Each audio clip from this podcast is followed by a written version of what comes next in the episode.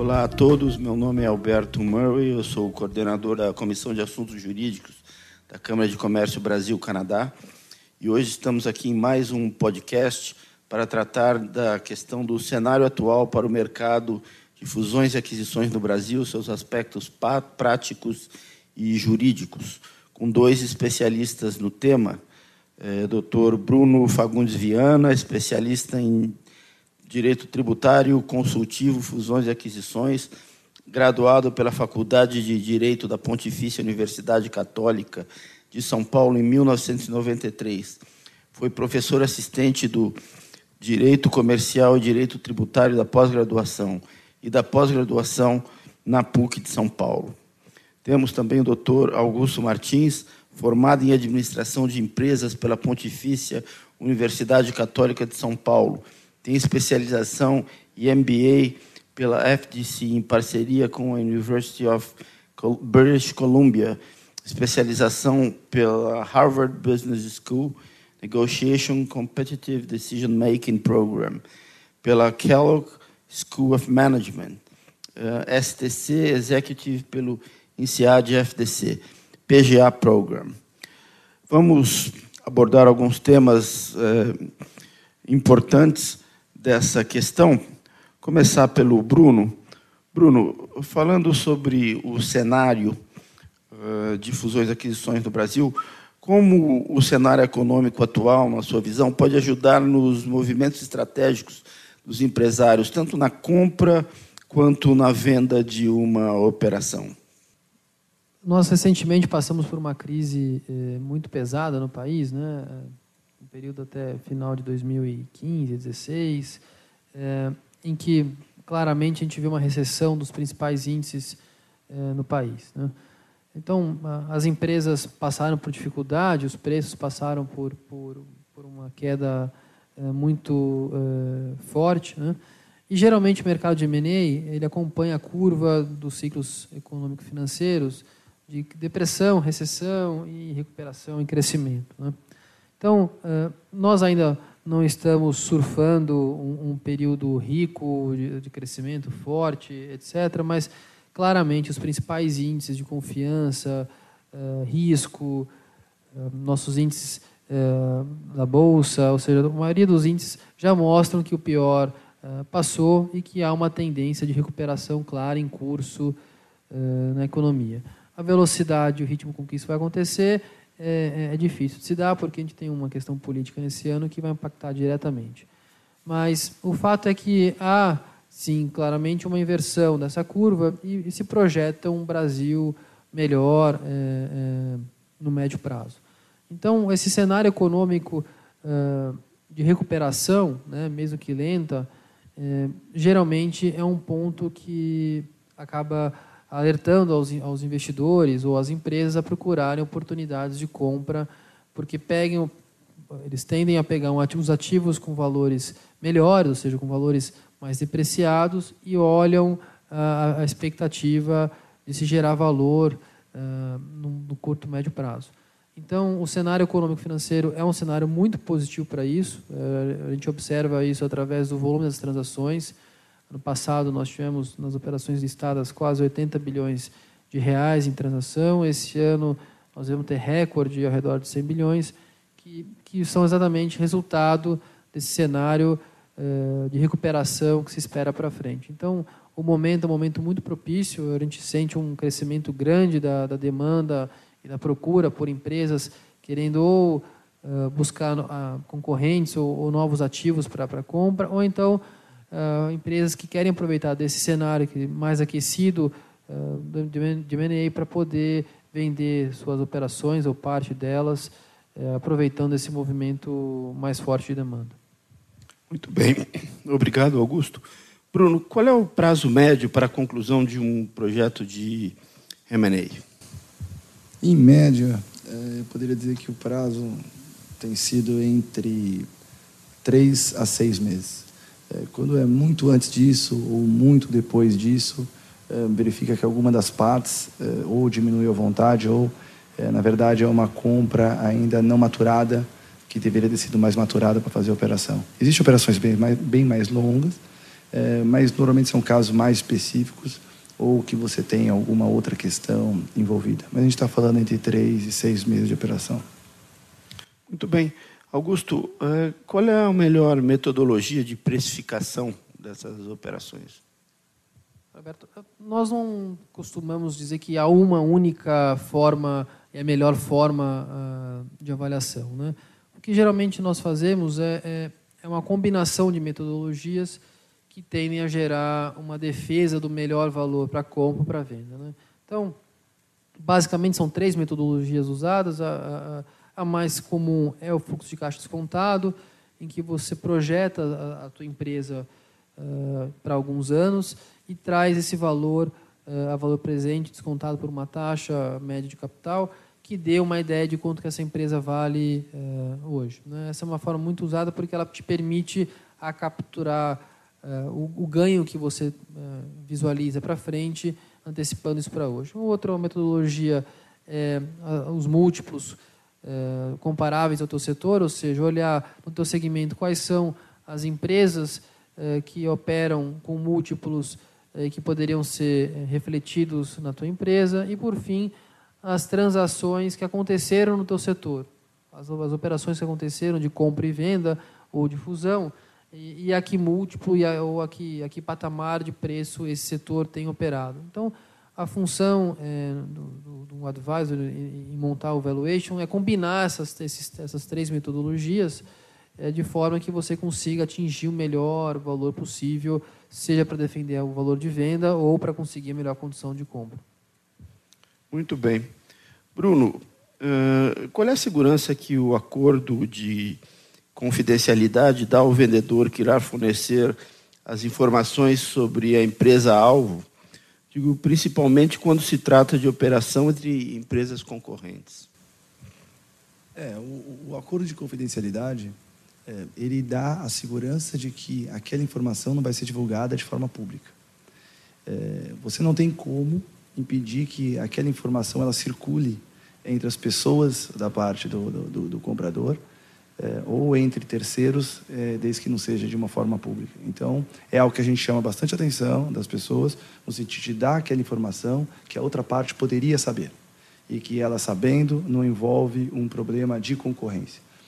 Em algum momento na operação, quando uma empresa está comprando a outra, mesmo sendo concorrente, ela vai ter que saber de informações importantes, porque senão ela não consegue ajustar o preço dela e ela não consegue calcular eventuais problemas ou benefícios que ela vai ter o que a gente indica é que as informações mais relevantes, que não sejam informações necessárias, básicas, para se fazer o preço, sejam dadas no momento onde você já tenha um contrato mais vinculante. Porque no momento do NDA, eh, você não tem uma, uma relação vinculante e aquela informação vai poder ser usada para alguma outra coisa que não seja a formulação do preço. É um cuidado a se tomar.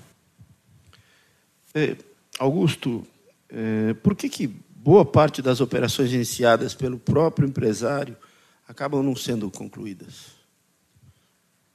O, geralmente, as operações uh, que tem o, o, empresário ou acionista né, uh, na, no front da, da, operação, ela acaba tendo um, um, conflito grande, que é o conflito, nós costumamos dizer que é o conflito emocional, né, do, do, da relação que o acionista tem com a empresa, e isso, muitas vezes, no processo de M&A, acaba ah, impactando negativamente o, o, processo, porque o acionista, ah, muitas vezes, olhando a expectativa que ele tem de recebimento de um valor, da venda, de receber um, um, um montante que vai mudar ah, a condição atual, ou então, na ânsia de querer comprar um concorrente, acaba pela falta de, de, experiência nesse tipo de transação, que na verdade não é a operação de compra e venda, o M&A é algo muito específico, né? e não tem relação muitas com a atividade da empresa, dependendo de qual setor. Então, é, a, essas operações são impactadas porque falta, primeiro, é, não é esse o, o cotidiano e o, e o, e o métier da, do, do, acionista. Então, o M&A tem uma série de regras e, e de, de, de detalhes que precisam ser muito bem trabalhados, apurados para que a operação se conclua bem.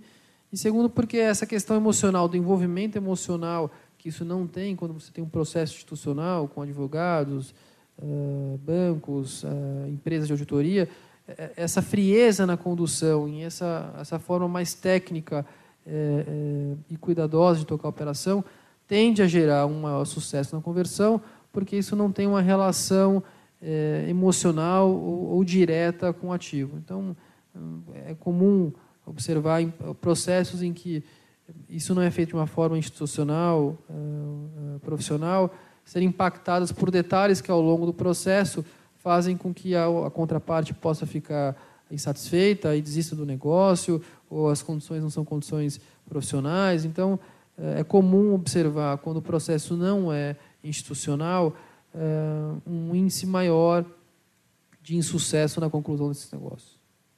Muito bem. Bruno, é, nós falamos sobre o acordo de confidencialidade na pergunta anterior. A carta de intenção, o memorando de entendimentos, é um documento vinculante entre as partes? Ele pode ser o, o, o MOU, que a gente chama, né, que é a, a carta de intenção entre as partes, ele, ele pode ser vinculante ou não vinculante. O ponto é que, no momento que você está assinando MOU, que é logo depois do NDA, é quando você acabou de fazer o preço, quando o vendedor é, ele deu as informações financeiras necessárias e o comprador montou o preço dele, ele tem existe muita, muito pouca informação para se ter um documento vinculativo naquele momento. Então, naquele momento, é o que você tem é o preço que a gente chama de preço base. Ele pode ser vinculativo? Pode. Para o vendedor, é até bom que seja vinculativo se ele está com mais vontade de vender, ou para o comprador, vinculativo se ele realmente está com muito apetite de comprar. Mas a gente entende que nesse momento é um momento complicado de fazer uma, um documento vinculativo. Normalmente isso pode afastar qualquer das partes, porque não sabe ainda é, se vai querer levar aquele negócio para frente. E a gente acha que a, a complicação também está no momento da questão da execução porque você assina uma carta vinculativa, você assina um memorando vinculativo, só que se a outra parte não cumprir, é de difícil execução, porque você não tem as cláusulas discutidas entre as partes, você tem um preço inicial que vai depender de uma due diligence, então é muito complicada essa execução. Então, nesse momento, a gente entende que o melhor é não ser um, um, um, um documento vinculativo, a não ser em casos específicos, né? é, porque isso pode acabar atrapalhando até o desenvolvimento do negócio. Ainda com você, Bruno, é, o que são os ativos contingentes? Os ativos contingentes, eles são os ativos que o vendedor é, vai, pode receber por aquilo que não está no balanço. No Brasil é muito comum você ter as ações de repetição fiscal, ah, ou benefícios fiscais, ou eventual, eventualmente outras ações, mesmo de cunho civil, é, que você, é, ou você vai o próprio é, comprador vai entrar no futuro em relação aos fatos geradores anteriores, ou ações que já existam e você já sabe que tem valores a recuperar, se isso não tiver pré-determinado no contrato, esse valor, esse montante vai ficar com o comprador. Então, essa é uma defesa do vendedor para poder ter uma parte do preço em relação a ativos que não estavam no balanço e não foram assim precificados. Então, o comprador, se não tiver essa cláusula, o comprador vai estar se beneficiando de um ativo que ele não pagou por ele. Muito bem. E para terminarmos, Bruno, gostaria de saber também, de forma resumida, é, quais são as principais preocupações que devem ser levadas em conta pelo vendedor e pelo comprador numa operação de M&A? Bom, objetivamente, eu diria que pelo comprador, o principal ponto é a do diligence.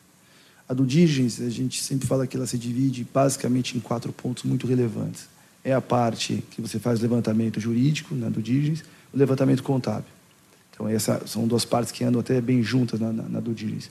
E a outra parte é a parte financeira, que é a parte da avaliação é, do ativo, para ver se está avaliando aquele ativo corretamente, internamente, ou via um assessor financeiro, que é normalmente mais utilizado. Tá? E a parte operacional. A gente já viu muita empresa deixar de ser comprada por causa de uma análise operacional, onde, do ponto de vista jurídico, a empresa era viável, do ponto de vista contábil era viável, financeiramente estava certo os números que eles estavam dando, mas operacionalmente a empresa não era interessante, ou porque estava muito é, focada em um cliente específico ou em um produto específico, ou porque naquela análise, no futuro, ela não iria durar. Então, do ponto de vista que, do, do comprador, a gente está falando que o principal ponto é a do diligence. Do ponto de vista do vendedor, é, o vendedor o que ele quer é receber o preço. Então, ele precisa olhar duas coisas, basicamente. Ele precisa olhar é, se ele consegue defender aquele preço, a melhor forma dele defender o preço, quais as garantias para ele receber aquele preço e tentar diminuir o máximo possível as obrigações que ele vai ficar no futuro depois da venda. Muito obrigado. Estamos assim concluindo mais um podcast da Comissão de Assuntos Jurídicos. Hoje com Bruno Fagundes Viana, Augusto Martins e convido a vocês a ficarem atentos às próximas realizações da nossa comissão. Muito obrigado.